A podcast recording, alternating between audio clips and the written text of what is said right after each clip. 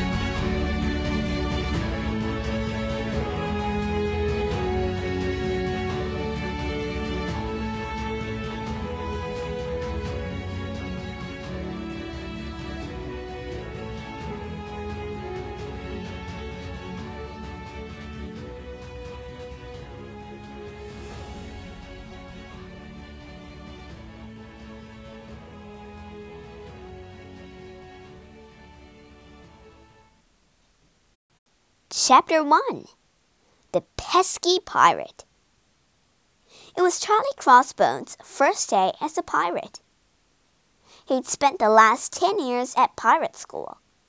Now he was ready to set sail for treasure. He knew how to read a treasure map. Aha!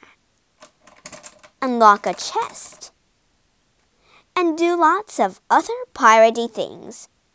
He even knew how to give a proper pirate's laugh. Ha ha ha! What's more, Charlie had been lucky enough to inherit his grandpa's old pirate ship and all the gear to go with it. But as Charlie looked at his outfit, he realized something was missing. He didn't have a parrot.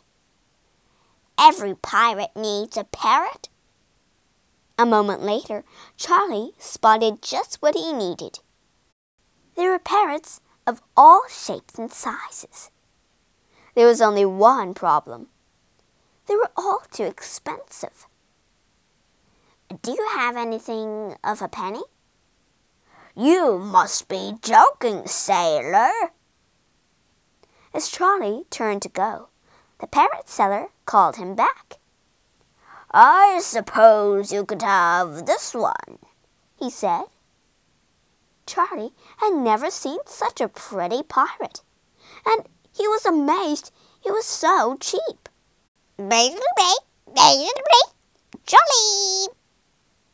You've got a very special bird there.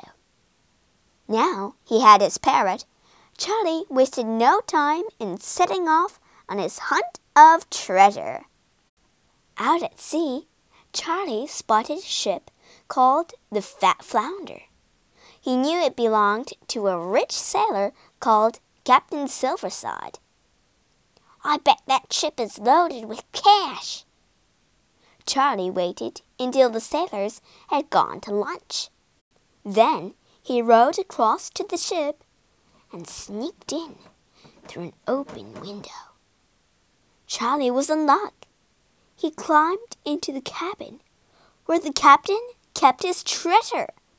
But he'd only just begun to stuff his pockets with gold coins when disaster struck. Stop thief! Shh! Charlie hissed at his parrot, but it was too late. Charlie took one look at Captain Silverside and ran.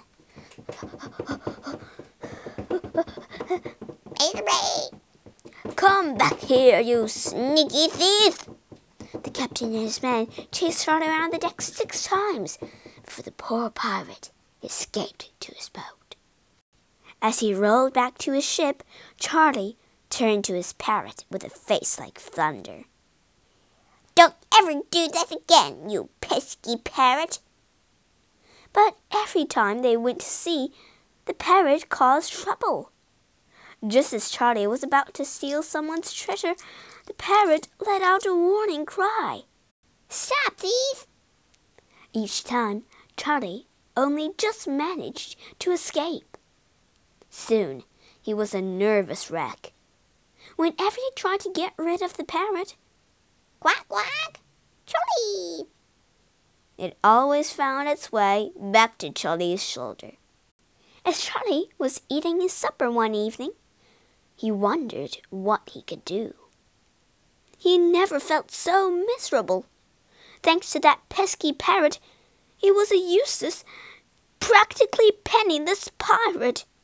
Charlie's long face was making the other customers lose their appetites. The landlord tried to cheer him up. They were so busy talking, neither of them spotted a thief creeping up to the landlord's cash box. The thief was just about to swipe all the money when Charlie's parrot squawked into action. Stop, thief! What a wonderful bird, said the landlord. That thief nearly got away with my cash. This gave Charlie an idea.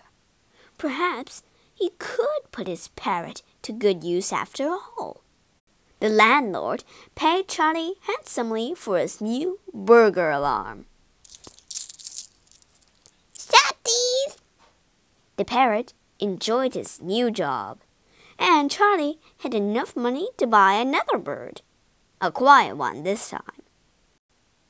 Chapter 2 Captain Spike Macintosh Mullet was a poor fisherman. He lived on tiny Mullet Island with only his daughter, Molly, for company. One winter, the weather was so bad that Macintosh didn't catch a single fish. We'll have to sell our things to buy food. Okay, Dad. So Molly put her father's telescope her best blue vase, and a china cat into a wooden chest, and set off for the mainland. Molly had been rowing for ten minutes when she was spotted by Captain Spike and his band of pirates. In a flash, they dragged her and the chest on board. All right, lass, where's the key to the chest? I'm not telling, the mean captain tried everything to make Molly talk. Uh, I don't know. Uh, yuck.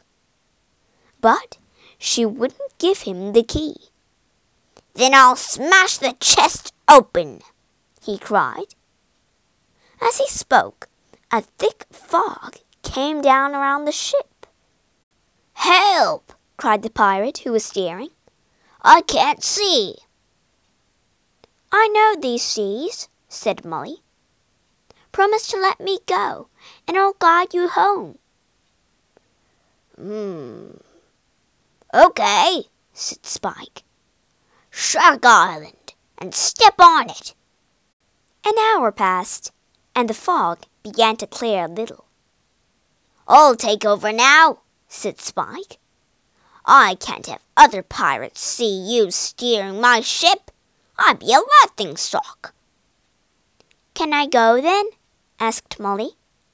No, said Spike with a sneer. You can walk the plank. The sneaky captain had broken his promise. Leaving one of his crewmen at the wheel, Spike forced Molly to walk to the end of the plank into the shark filled sea below. But there was no splash not even a tiny splish. All the pirates heard was a thud. At that moment, the fog cleared as quickly as it had sprung up. This isn't Shark Island, growled Spike. She's tricked us!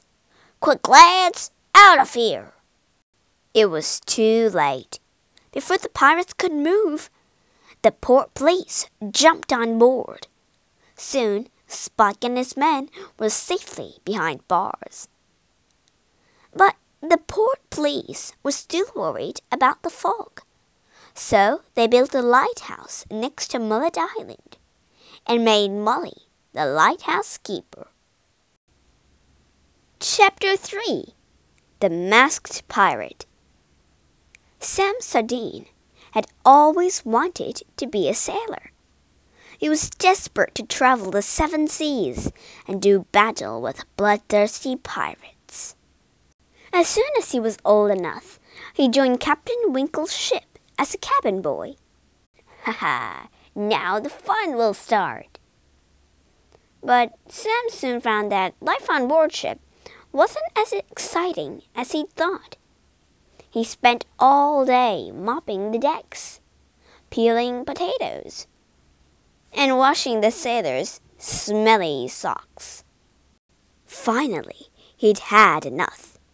He went to the captain and asked for a proper sailor's job. What a silly young shrimp! Captain Winkle thought Sam was rather rude, but he decided to put him to the test.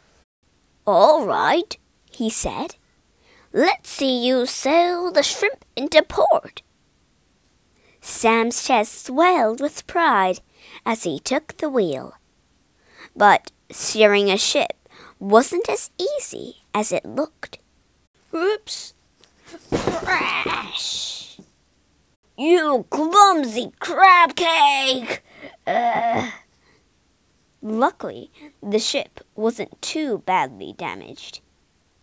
Sam begged for one more chance. Very well, said Captain Winkle at last. You can guard the ship's treasure.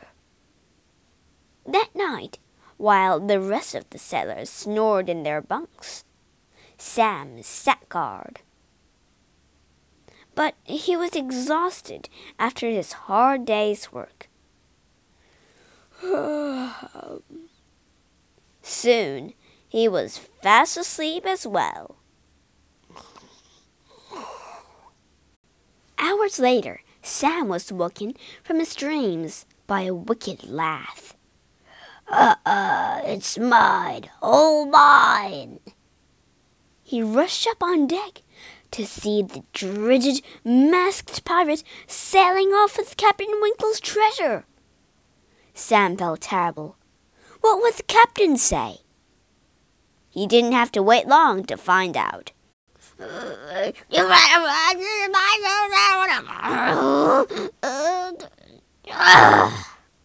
when Captain Winkle had calmed down, he offered a reward to whoever could track down the thief or his treasure.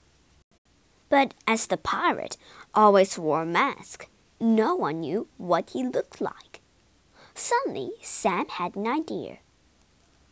I'll find the pirate and your treasure.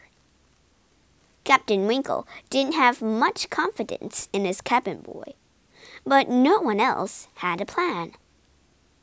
That evening, Sam went to the Spyglass Inn, where the local pirates spent the night. At breakfast next morning, Sam said in a loud voice, I heard the masked pirate talking in his sleep last night. He described the spot where he hides his treasure. One particular pirate sitting in the corner began to look worried. Sam's plan was working. Now I know where the treasure is. I'm going to get it for myself, Sam went on. Hearing this, the captain rushed out of the inn. Sam followed close behind. The pirate jumped into a boat and rowed to an island just off the coast. Sam ran to Captain Winkle. Follow that pirate! When they arrived on the island, they found the pirate hurriedly digging up a treasure chest. The captain recognized it at once. It was his treasure chest. Taking a flying leap, he landed on the pirate.